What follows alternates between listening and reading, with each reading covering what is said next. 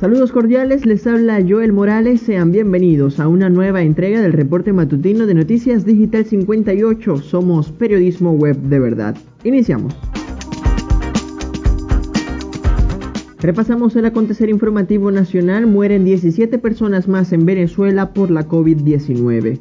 Este lunes la cifra de fallecidos por el SARS coronavirus 2 en el país aumentó a 1.795, según informó la vicepresidenta Delcy Rodríguez. Por otra parte, fueron detectados 925 nuevos contagios, de los cuales 867 son comunitarios y 58 provienen del extranjero. Caracas encabezó la lista de entidades afectadas tras identificar 142 casos, seguido por Miranda con 128 y Yaracuy con 107. Por su parte, el estado Zulia reportó 36 contagios. Continuamos con el acontecer noticioso venezolano. Gobierno nacional financiaría a guerrilleros colombianos con criptomonedas y oro del arco minero, según Juan Guaidó. Así lo denunció el llamado presidente interino en declaraciones para un medio colombiano, donde además afirmó que el conflicto en el estado Apure se produce entre dos facciones de las llamadas disidencias de las FARC y que el gobierno de Venezuela ampara a uno de los dos bandos. Por otra parte, sostuvo que el presidente venezolano Nicolás Maduro es señalado por aparentemente estar involucrado en delitos de narcotráfico y terrorismo, así como también en la comisión de delitos de lesa humanidad. Ante esto pidió a la comunidad internacional a no dar tratamiento diplomático a los representantes designados por el Palacio de Miraflores. Seguimos con información de nuestro portal web digital58.com.be. Maduro aborda con la Organización Mundial de la Salud agilización en entrega de vacunas contra la COVID-19. El presidente venezolano sostuvo este lunes una videoconferencia con el director general de la OMS, Tedros Adhanom, con el objetivo de adelantar el proceso de entrega de los fármacos.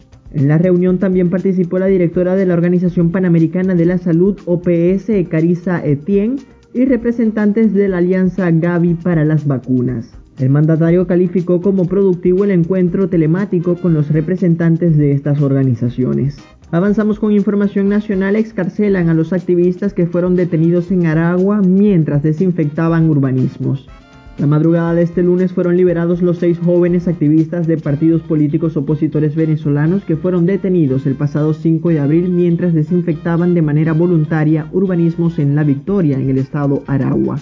La información fue confirmada por el director de la ONG Foro Penal, Alfredo Romero, a través de un mensaje en su cuenta de Twitter, donde además calificó como arbitraria las detenciones de los seis jóvenes. Los activistas excarcelados son Fidel Torres, Carlos Zapata, Daniel Zapata, Jonathan Alvarado, José Páez y Héctor González, quienes habían sido acusados por la presunta comisión de los delitos de instigación al odio, daño ambiental y resistencia a la autoridad.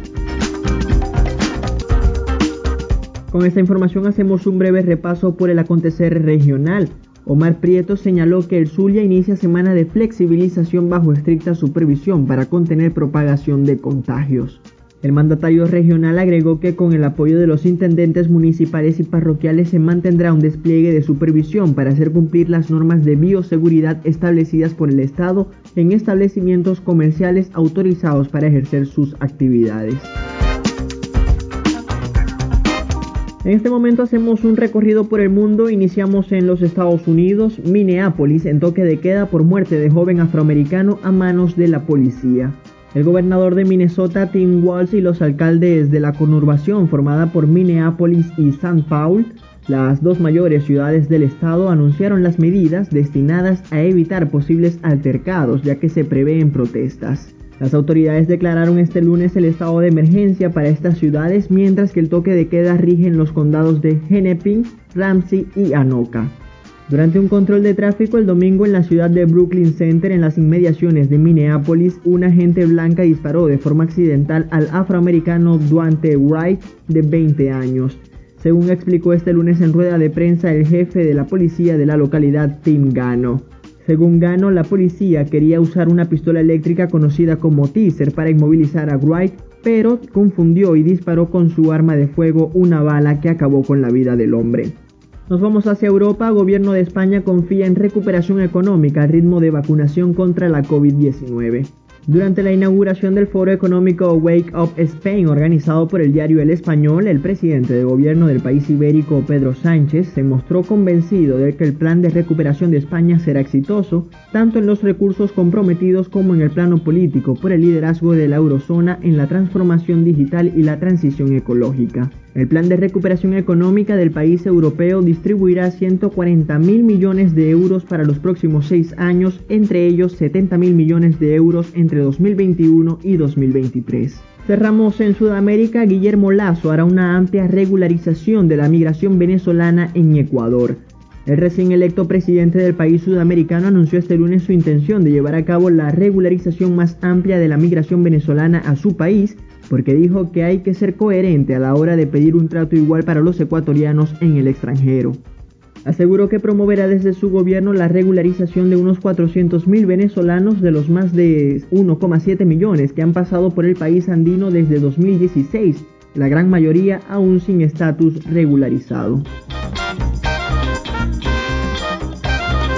Es momento de repasar la información deportiva e iniciamos con el fútbol venezolano. Jesús Patoncito González será uno de los líderes de experiencia del Zulia Fútbol Club.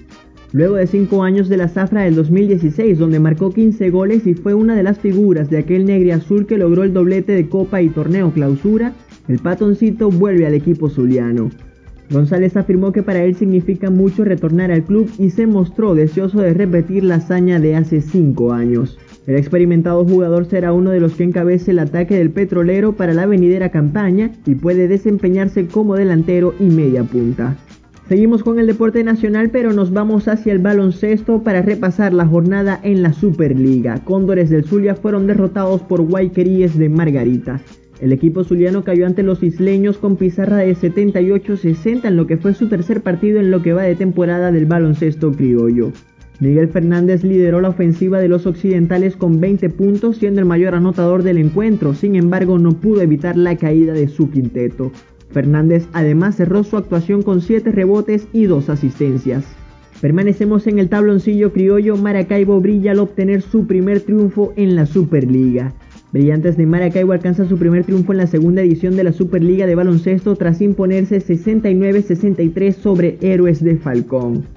Neil Ojeda lideró la ofensiva maracaibera con un doble doble de 16 puntos y 12 rebotes, mientras que Melvin Zambrano fue el máximo anotador del conjunto con 18 puntos, que acompañó con 7 rebotes. El quinteto púrpura buscará un nuevo éxito este martes en el Parque de Miranda a las 2 y 5 pm cuando enfrente a Llaneros de Guárico. En otros resultados de la jornada, Bucaneros se impusieron 82-69 a Llaneros y Trotamundos derrotaron 77-49 a Indios de Caracas.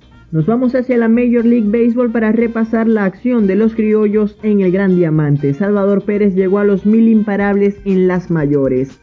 La noche de este lunes el pelotero de los Reales de Kansas City alcanzó este hito en su carrera luego de conectarle un sencillo al lanzador de los angelinos Alex Cobb en la parte baja del sexto episodio del encuentro entre ambas novenas. El imparable número 1000 de Pérez sirvió además para remolcar a Whit Merrifield hasta el plato. Pérez acabó la noche con marca de 4-4 con una anotada y una impulsada, además de cerrar con promedio de 290. Sin embargo, los Reales acabaron cayendo 10-3 ante los Angelinos. En otros resultados de la jornada, Nationals derrotaron 5-2 a Cardinals, White Sox vencieron 4-3 a Indians, Tigres derrotaron 6-2 a Astros y Yankees vencieron 3-1 a los Blue Jays. Recuerde que estas y otras informaciones usted puede ampliarlas en nuestra página web digital58.com.be y si desea mantenerse informado síganos en nuestras redes sociales como arroba digital-58 y suscríbase a nuestro canal de Telegram. Ponemos fin a este reporte matutino, narró para ustedes Joel Morales. Somos Noticias Digital 58, periodismo web de verdad.